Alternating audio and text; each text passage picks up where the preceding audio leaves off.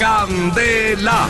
¡Solo éxitos! Salieron de San Isidro, procedentes de Tijuana, traían la llanta del carro repletas de hierba mala.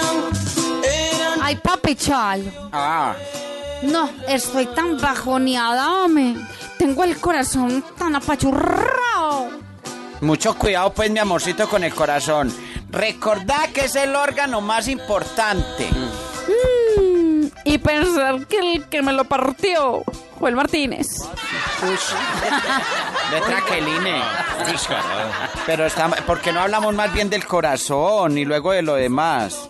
Pues papi chalo, yo estoy hablando del corazón. ¿Cómo te parece que yo estaba almorzando sola? Ajá. De repente sonó el teléfono. Ajá. Era el Martínez, me dijo... ¿Cómo está vestida? Y pues yo le dije, pues con una pantaletica chiquitica y un torcito. Oiga, usted Pero sí eso es que tiene, eso que tiene que ver traqueline. Pues eso le dije yo. Y entonces, mientras tanto, yo terminé de almorzar.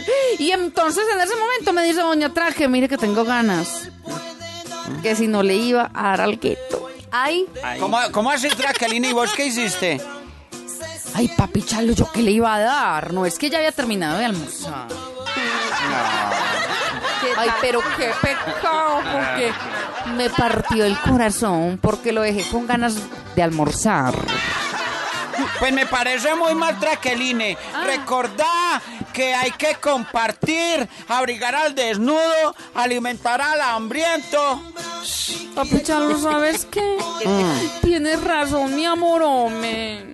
Bebé, vení. Ay, no, ¿Para dónde vas con- en vestido de baño? Mi amor, pues para donde el Martínez no decís que hay que abrigar al desnudo, dar de comer al hambriento.